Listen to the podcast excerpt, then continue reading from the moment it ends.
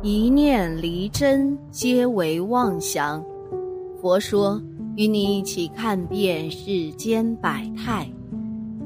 我们都知道啊，水果是我们生活中必不可少的食物，它们种类繁多，营养丰富。可是大家知道吃水果也是很有讲究的吗？如果吃的方法不对，只会有害无益哟。一提起水果呀，大家总能想到它的诸多好处，譬如富含维生素、清热降火等，是健康饮食的标配。但若是吃水果的方式不对，健康的水果也可能会误伤你。以下水果呢，需注意了。甘蔗，随着冬天的到来，正是非常适合吃甘蔗的季节。甘蔗的味道非常好。糖水呢也非常的丰富，受到许多人的喜爱，而且吃甘蔗也可以起到生津止渴、清热润肺的功效。但是在吃甘蔗的时候啊，要注意了，甘蔗中心有发红发黄的情况是不能吃的，吃了这样的甘蔗会引起中毒，而且糖尿病患者和脾胃不好的人呐都不能吃甘蔗。柿子，柿子呢是我们在日常生活中非常常见的一种水果了。柿子的营养非常的丰富，女性吃柿子呀，还能起到美容养颜、延缓衰老的效果。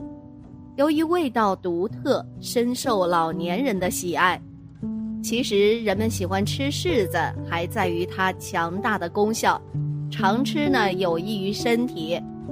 虽说柿子好，但是不能吃太多哟，吃多了会影响胃酸的分泌，导致食欲不振，这样啊很容易增加体内的湿气，而且柿子含糖高，吃的太多还会导致血糖不稳，并且一定要吃成熟的柿子，没有成熟的柿子吃了会给身体带来危害。杨桃。杨桃一种美味的水果，经过医学研究发现，杨桃啊含有轻微毒性的草酸，相对于成年人食用十五克草酸会致命，而一百克的杨桃则含有五十至一百七十毫克的草酸，所以如果大量的食用杨桃，无疑会给我们的生命带来危险。如果本身就患有肾病，却仍然大量吃这种水果，就会导致毒素不断在体内堆积，加重患者的病情。鲜枣，现在枣子呀正当季，清甜可口，不过呢可别吃太多了，否则胃很受伤啊。鲜枣表皮坚硬，水分少，干货很多，特别难消化。尤其是胃黏膜有炎症、溃疡的人，吃它无异于在伤口上撒盐。建议吃鲜枣时要充分咀嚼，一次最多吃十来颗。急慢性胃炎、胃溃疡患者最好少吃鲜枣。还有啊，我们爱吃的冬枣又脆又甜，一旦吃起来就停不下嘴。但是有些不法的商家为了获得更多的利益，他们会将冬枣在糖精水中浸泡。一旦食用了这样的冬枣，会给我们的健康带来危害，甚至还会导致癌症。车厘子，车厘子呢虽然营养丰富，但它的果核中啊却存在微量的氰代成分。如若不注意将果核咬破，这种物质进入肠胃中，经过水溶解，就会释放出氢氰酸，这是带有毒性的成分。所以呢，为了你的健康考虑，吃车厘子一定要记住两件事儿：不要咬破车厘子果核，每天食用量不超过三百克左右为宜。虽然水果的好处非常多。但是呢，也要控制好量，不然随时都可能会危害生命。还有一些水果在吃的时候也要适量和正确的方式进食，也有一些人不适合多吃的水果，我们来看一下。例如牛油果，因富含植物脂肪，有“森林奶油”之称，是一种高能低糖水果。从保健功能来看呢，牛油果有健胃清肠的作用，并具有降低胆固醇和血脂、保护心血管和肝脏系统等重要生理功能。适合婴幼儿和老人食用，建议一天吃一个即可。但由于牛油果的植物脂肪含量很高，不宜晚上食用。很多人爱吃火龙果，火龙果呢富含维生素 B 一、B 二、B 三和维生素 C、胡萝卜素、花青素，并含有钙、磷、铁等微量元素和水溶性膳食纤维。可预防便秘、助通便，也被作为减肥水果。但由于含有的天然葡萄糖容易吸收，糖尿病人一餐不宜多吃。有肠胃功能紊乱、容易腹泻的人呢，也应少吃。柚子呀，是我们一说到就会分泌口水的水果之一了。柚子不仅味道非常好，而且还会给人体带来很多的好处。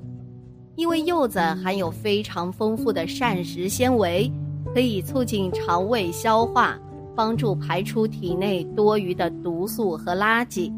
但是要注意啊，在服药期间不能吃柚子，因为柚子会和药物发生化学反应，会导致药物没有效果。而且体寒、肠胃不好的人也不能吃柚子，会加重病情。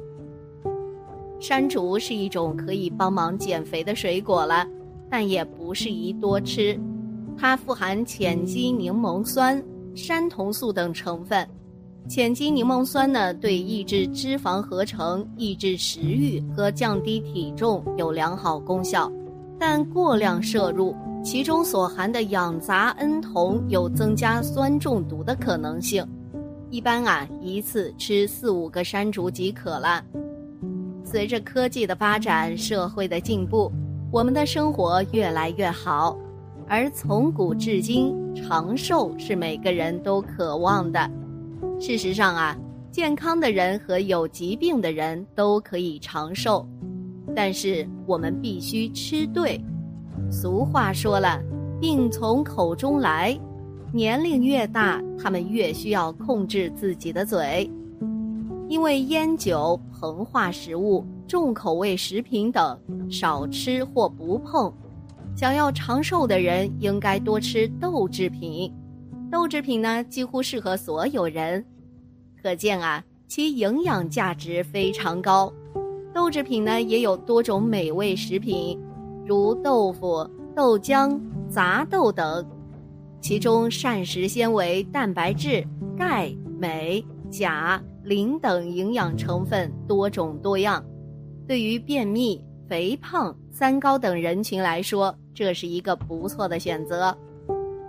如果你想长寿，你还应该避免以下三种短期习惯：少吃高脂肪和高脂肪食物，例如典型的北京正宗早餐——油饼、油条、五花肉。等等啊，都是高脂肪和高脂肪的大家庭，特别是对老年人来说，如果吃太多这样的食物，也很容易使血管变硬、血管斑块脱落，从而增加动脉粥样硬化等心脑血管疾病。相反，豆腐不仅可以为身体提供低脂，还可以提供多种低脂食物，比如水果和鸡蛋。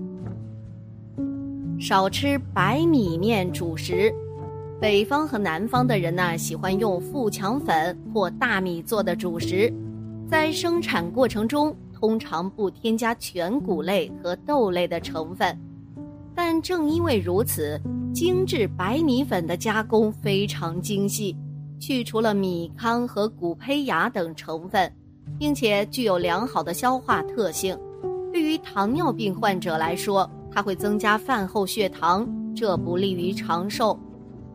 少懒多锻炼，无论是年轻人还是老年人，锻炼呐是生活的基础了。如果你总是处于静止状态，久坐不动，长时间站立和躺着，不管是哪一种啊，你的身体都会慢慢崩溃，各种疾病也会随之而来。但是对于经常锻炼或体育锻炼的人来说呢，如果他们有良好的身体素质，他们只会活得越来越年轻。凡事有因果，凡事讲因果。有因才有果，有果必有因。凡事有原因，每个结果都有特定的原因。